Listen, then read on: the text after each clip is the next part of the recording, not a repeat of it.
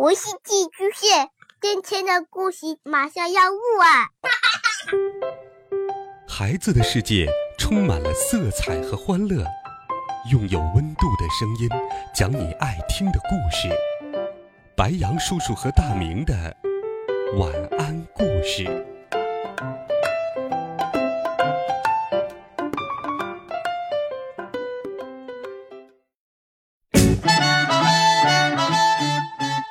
小朋友们、同学们，大家好，欢迎收听白羊叔叔讲故事。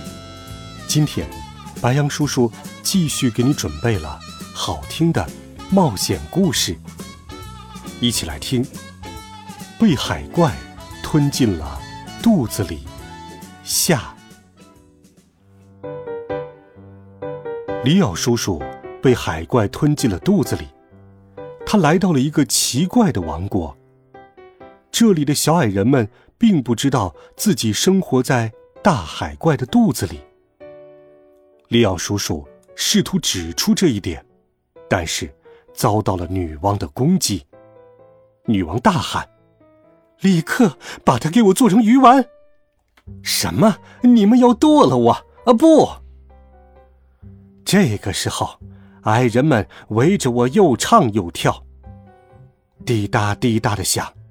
滴答滴答的说：“一只黏糊糊的水母，对着一块岩石、岩石、岩石大声数落。”哦，两个矮人跑了过来，手里拿着鲨鱼牙齿做的锯子。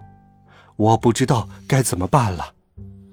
锯子离我越来越近，我想下一分钟我可能就被做成鱼丸了。不过。当锯子快落在我身上的最后一秒，我瞥见了玉座，我高声叫道：“证据在那里！证据在那里！我有证据！你的玉座就是证据！”所有人都停了下来，沉默不语。刚才你取笑我的珠宝，嘲笑我的权杖，诽谤我的酒杯，现在又想嘲弄我的玉座。女王当时非常生气，哦不不不是的，那个玉座很华丽，很高贵，它甚至能发出来自外界的声音。哦什么？呃，声音来自外界的？矮人们都很惊讶。玉座能发出声音？女王问道。是的，是的。如果你把我暂时放开一会儿，我会演示给你看的。女王想了想，说：“放开他，让我们看看他怎么让玉座发出声音。我确信这是个很好笑的笑话，可以当做吃鱼丸的开胃菜。”这个时候，按住我的人松手了，我自由了。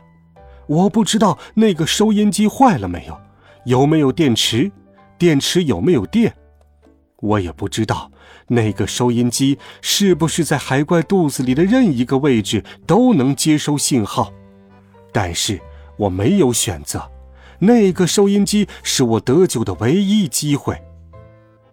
我走到收音机前，按了一下开关按钮，收音机发出了一长串噪音。听起来就像在清嗓子，我感到很庆幸。矮人们哭了，非常震惊地看着收音机。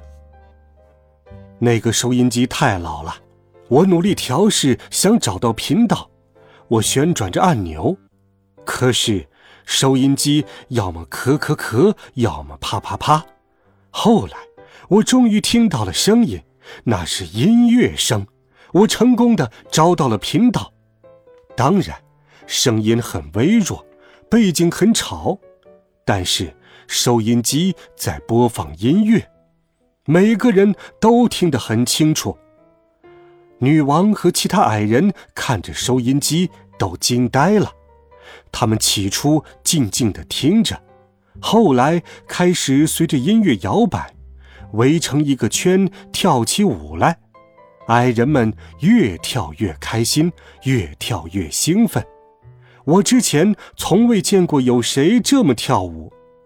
但是不幸的是，过了一会儿，收音机开始结巴了，最后彻底没声了，因为电池用完了。刚才的声音是什么？女王问。音乐，是收音机从外面的世界接收到的，这就是我的证据。音乐，外面的世界有这样的音乐。他想了一会儿，说：“哦，我们要不惜一切代价到外面去，让我们一起努力吧！到外面去，到外面去！”矮人们都喊了起来。但是这件事儿可并不容易。为了出来，我们试了一次又一次。我们用海怪肚子里的东西搭了架子、梯子，把绳子结在一起，爬上了隧道。但是，海怪一次又一次的吞水，水冲到我们身上，把我们冲回了大厅里。我们至少尝试了一百次，所有的努力都失败了，我们没能出来。矮人们失望的看着我。或许留在这里也不太糟。不管怎么说，海怪吞吃的东西足够我们生活。可是，我们想看看外面的世界。在你告诉我们外面的世界之前，特别是在你为我们播放音乐之前，我们没法想象我们之外的世界。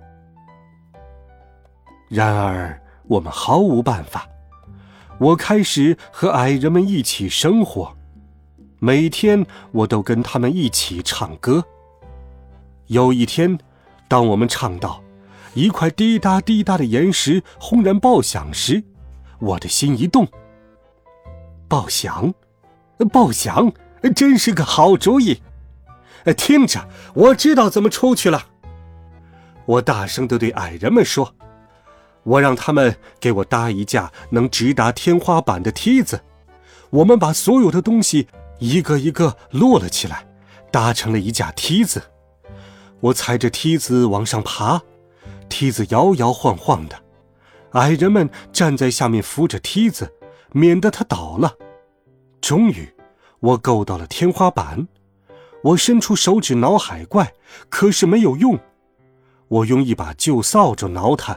也没有用，我又用女王的权杖挠他，还是没有用。忽然，我有了主意，我抓住我的四根头发，用发梢挠他。一开始，海怪没有反应，但是过了一会儿，海怪咯咯咯的笑了起来，笑声越来越大，所有的东西都开始震动摇晃，我吓坏了。矮人们也吓坏了，梯子差不多快散架了。我继续挠，海怪继续笑。他背上的那个洞变大了，张开了。我们被吸进洞里喷了出来。我们在空中飞舞，最后落到了海怪的背上。一到外面，我就高兴坏了。矮人们却惊恐万分。我们在哪里？呃，这是什么地方？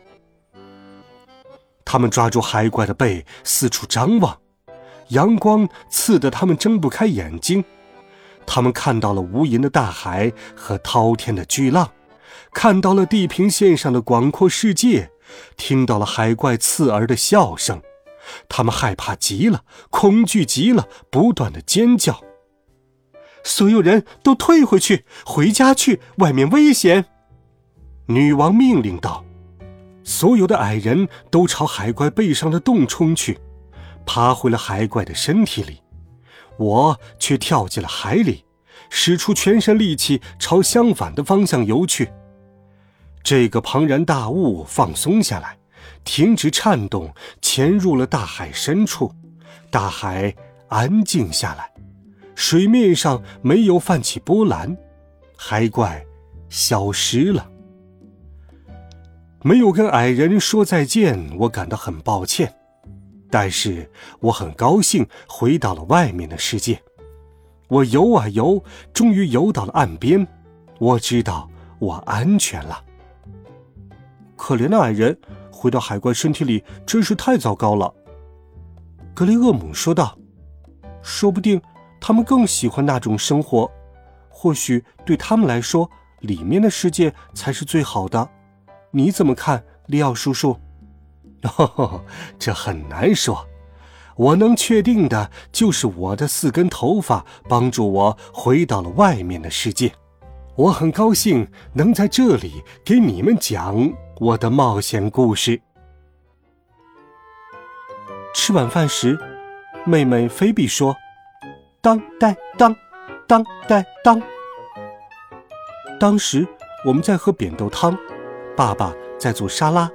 起初我不明白他在说什么，但是听了几遍我就明白了。爸爸，菲比说汤太烫。胡说八道，格雷厄姆说：“真的，你听他说。”菲比，你是不是说汤太烫？爸爸走到桌前问道：“哦，菲比，你刚才说什么？”他什么也没有说。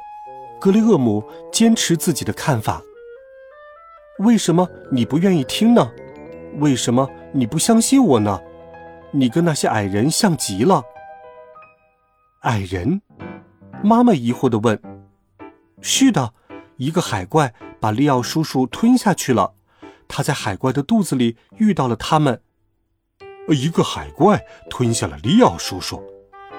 爸爸吃惊地问：“他在海怪的肚子里发现了一群矮人。”就在这时，妹妹菲比叫道：“当当当，当当当！”说着，她哭了起来。汤太烫是吗，宝贝？妈妈问。西，菲比说。听到没有？我对格雷厄姆说。爸爸喝了口汤，尖叫道：“哦，好烫！水，水！我真希望喝之前听了菲比的话。”好了，孩子们，这一集好听的冒险故事，白羊叔叔就给你讲到这里。温暖讲述，为爱发声。我们明天见，晚安，好梦。